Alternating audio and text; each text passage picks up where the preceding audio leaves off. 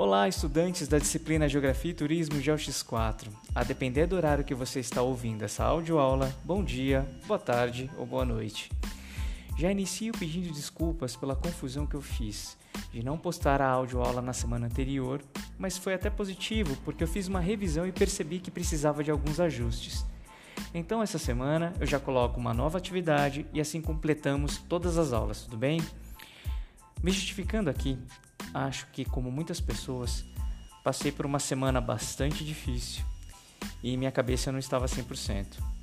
Acho importante apresentar essa situação porque pode acontecer com qualquer um de nós e negar essa situação, fingir que está tudo bem, seguir a vida, seguir o cotidiano como se nada estivesse acontecendo não é saudável e o corpo e a mente vão cobrar lá para frente.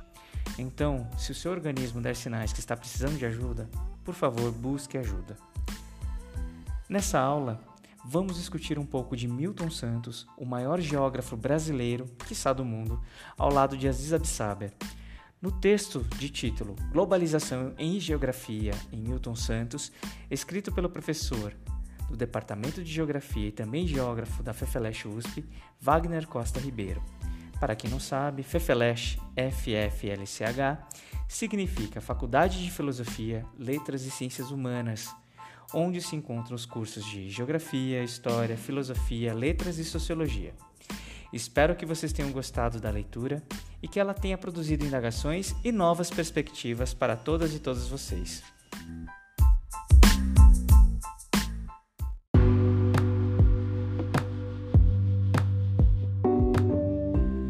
Mas por que começar com o tema globalização? O primeiro motivo é que propomos estudar o turismo e a atividade turística na escala e na forma que conhecemos só é possível em um mundo globalizado.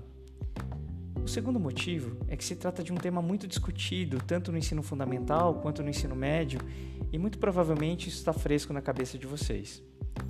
Mas o que eu percebo nesses anos como professor é que, mesmo depois do ensino básico, a ideia que se forma sobre globalização é que é um fenômeno essencialmente tecnológico e econômico. É necessário lembrar que a globalização é a terceira fase do modelo capitalista de produção que se inicia com o mercantilismo, o capitalismo comercial, nas grandes navegações, e que no século XVIII, na Inglaterra, com a Revolução Industrial, se tem a segunda fase do capitalismo, o capitalismo industrial.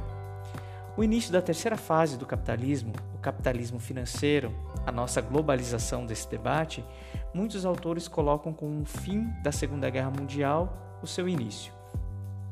Suas consequências também são sociais, culturais, espaciais e ambientais. Lembrando que a Revolução Industrial é dividida em três fases, mas muitos autores dizem que estamos vivendo ou estamos para vivenciar uma quarta fase, que não foi prevista por Milton Santos, que infelizmente nos deixou em 2001. E quais são essas fases? Vamos retomar. A primeira Revolução Industrial teve início na Inglaterra do século XVIII e durou entre 1750 a 1850. Foi uma fase caracterizada por invenções que possibilitaram a expansão das indústrias, o desenvolvimento tecnológico e científico e a introdução das máquinas na produção de mercadorias. Foi uma mudança da manufatura, que é o trabalho manual, para uma produção fabril, a maquinofatura, ou seja, uma mecanização da produção e dos processos. O grande destaque foi a invenção da máquina a vapor, que se alimentava de carvão mineral e que permitiu a expansão das indústrias têxteis, da metalurgia, da siderurgia e dos transportes. Estes se tornaram mais eficientes e mais rápidos. É nesse momento também que surge uma distinção muito clara entre duas classes sociais: a burguesia, que detinha os meios de produção, e o proletariado, a grande massa de mão de obra barata que só tinha a venda da sua força de trabalho como meio de sustento. Já a segunda revolução industrial tem seu início em torno do século XIX, mais ou menos entre 1850 e 1950, também resultado de um avanço científico e tecnológico. Ainda em território europeu, mas não apenas com protagonismo inglês. Entre em cena países como a França e a Alemanha, Aliás, esse foi o embrião para as guerras mundiais. São novas potências que surgem em busca de matéria-prima, mão de obra barata e mercado consumidor. Entre as invenções desse período, podemos destacar a lâmpada incandescente, os meios de comunicação que antes não existiam, como o telégrafo, o telefone, a televisão, o cinema e o rádio, a descoberta do antibiótico, das vacinas, a intensa utilização do aço e a invenção do motor à explosão, que não mais utiliza o carvão mineral, mas sim o petróleo como combustível, possibilitando a invenção do carro e do avião. Como consequência do uso do petróleo, houve também a difusão do uso de materiais sintéticos como o plástico, tão onipresente até hoje. Fazendo um link com a disciplina de lazer, é importante lembrar que é nesse momento que surgem os sindicatos que lutam por melhores condições de trabalho, que eram muito precárias. A luta pela diminuição da jornada desse tempo de trabalho e o aumento dos salários. A gente pode afirmar que um dos resultados dessas lutas dos trabalhadores e trabalhadoras são as férias, o tempo livre, que são utilizados hoje para o lazer e para o turismo, mas esse é um assunto mais para frente. Em algum momento, vocês estudaram o Taylorismo e o Fordismo, que são considerados uma revolução no sistema de como as fábricas produziam. O exemplo de filme sobre o Fordismo é o clássico Tempos Modernos do Charlie Chaplin. Quem puder, reveja ou veja pela primeira vez. Essas formas de organização da produção fabril aumentavam e muito a produtividade, gerando mais lucro para a classe burguesa, porque barateavam os custos e ao mesmo tempo aumentavam a exploração do proletariado no seu tempo de trabalho. Por exemplo, se antes um trabalhador produzia X produtos por hora, nessa nova forma de organizar a fábrica, ele produziria 3 vezes X então não era mais necessário ter um longo período de exploração, mas você tem um período mais curto de exploração, porém mais intenso. Aí chegamos na terceira revolução industrial, que, como já foi dito, tem como uma data tida como inicial o pós-Segunda Guerra Mundial e dura até os dias atuais. Um pouco diferente das duas revoluções anteriores, ou fase de uma mesma revolução, porque estamos falando de revoluções industriais, essa terceira revolução industrial, ou globalização, como estamos estudando, tem como característica o avanço da tecnologia da informação, com a invenção do microcomputador, das redes de telecomunicações via satélite e fibra ótica, da internet, da eletrônica e também da robótica surge uma nova fonte de energia, a radioativa, que inicialmente foi vista com muito otimismo. Mas pós as bombas nucleares de Hiroshima e Nagasaki, mais tarde o acidente em Chernobyl e mais recentemente em Fukushima, constatou-se o perigo dessa fonte energética. Alguns países, como a França e a Alemanha, têm buscado outras alternativas de, de energia.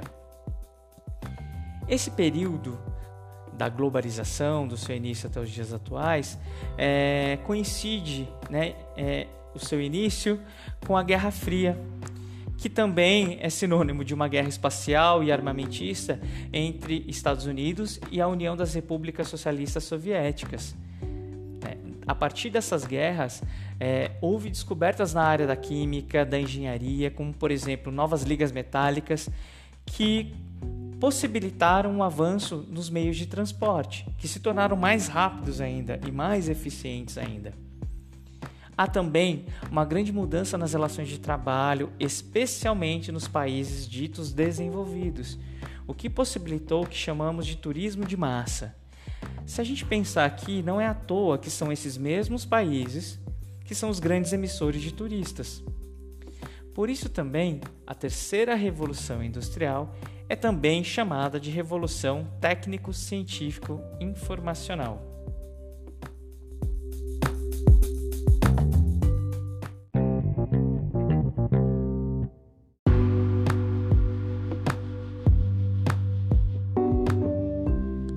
Milton Santos, em sua obra Por uma Outra Globalização, do Pensamento Único à Consciência Universal, logo na introdução coloca suas impressões e análises do mundo globalizado, declarando que o mundo globalizado pode ser observado e percebido de três formas distintas.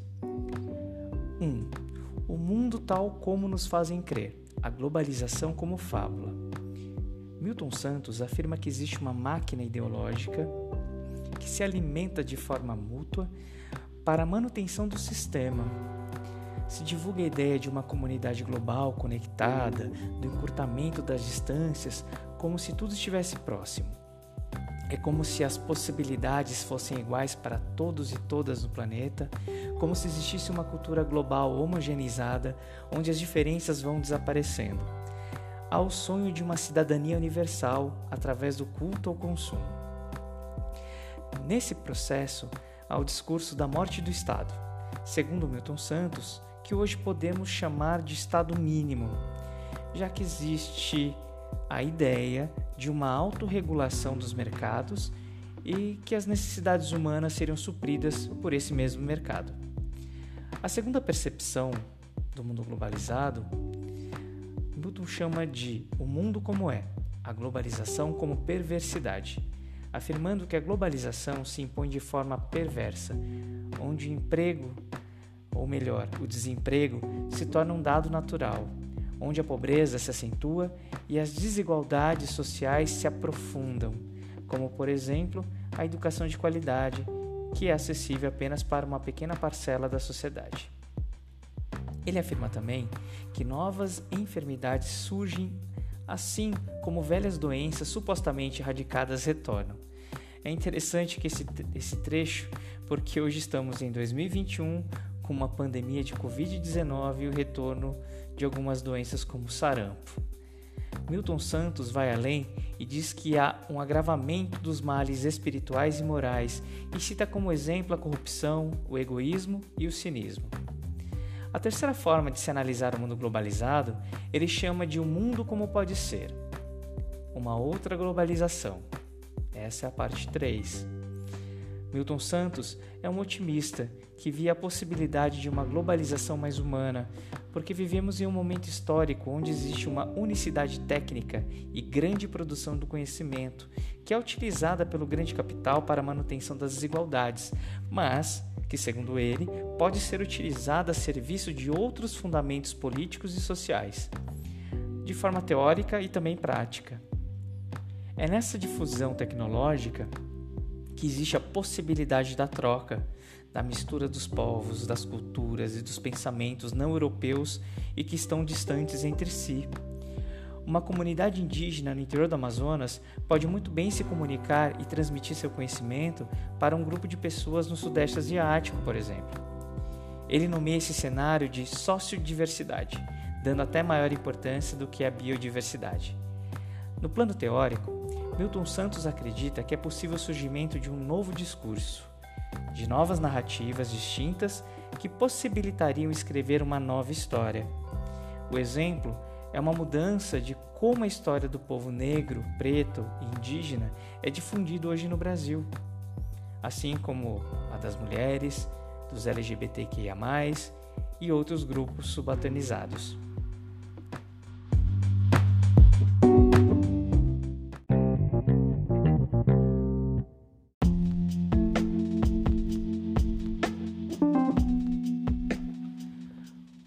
Texto do professor Wagner Costa Ribeiro apresenta essas visões, essas percepções acerca da globalização, trazendo também outros autores que corroboram com essa perspectiva da globalização como um processo que produz desigualdades, miséria e exploração, mas que se apresenta como uma realidade das possibilidades através do deslumbre do consumo, o deslumbre do consumismo, permeado pela ideologia enganadora da meritocracia.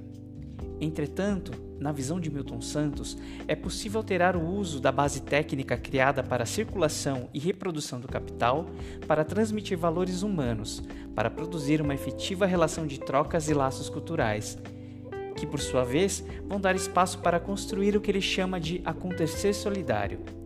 São as trocas humanas e não mais as trocas mediadas pela mercadoria. Sobre isso, o professor Wagner cita um trecho do livro Por uma Outra Globalização. Abre aspas. Não cabe, todavia, perder a esperança, porque os progressos técnicos bastariam para produzir muito mais alimentos do que a população atual necessita e, aplicados à medicina, reduziriam drasticamente as doenças e a mortalidade. O mundo solidário produzirá muitos empregos, ampliando o intercâmbio pacífico entre os povos e eliminando a belicosidade do processo competitivo, que todos os dias produz a mão de obra. É possível pensar na realização de um mundo de bem-estar, onde os homens serão mais felizes, um outro tipo de globalização. Apesar de ter sido escrito há quase 20 anos atrás, o que se discute é extremamente atual. A fome não existe por falta de comida, mas sim por um problema de distribuição. A disseminação de doenças é também uma decisão política. O consumo do brasileiro aumentou muito nesses últimos anos, especialmente durante o governo Lula, mas, proporcionalmente, o número de pessoas em depressão e suicídios também aumentaram. Segundo dados da Organização Mundial da Saúde, OMS, o Brasil possui 5,8% da população com depressão, uma taxa acima da média global, que é de 4,4%. São quase 12 milhões de pessoas atingidas pela doença, colocando o nosso país no topo do ranking no número de casos de depressão na América Latina. Com dados de 2006 a 2015, a OMS aponta que houve uma queda nas mortes por suicídio no mundo. Nos últimos anos, algo em torno de 32%. Já no Brasil, houve um aumento na casa dos 24%, especialmente na população entre 10 e 19 anos. Aparentemente, o consumo não é um elemento que tem a capacidade de fazer o ser humano mais feliz assim como as relações que se estabelecem por meio das redes sociais, já que os jovens são seus principais usuários, às vezes com milhares de amigos ou milhões de seguidores. Pensando em toda essa discussão, deixo duas perguntas. 1. Um, se o consumo de mercadorias e a conexão entre as pessoas pelas redes sociais aumentaram, por que o número de pessoas com depressão e a taxa de suicídio também aumentaram? Existe realmente uma conexão?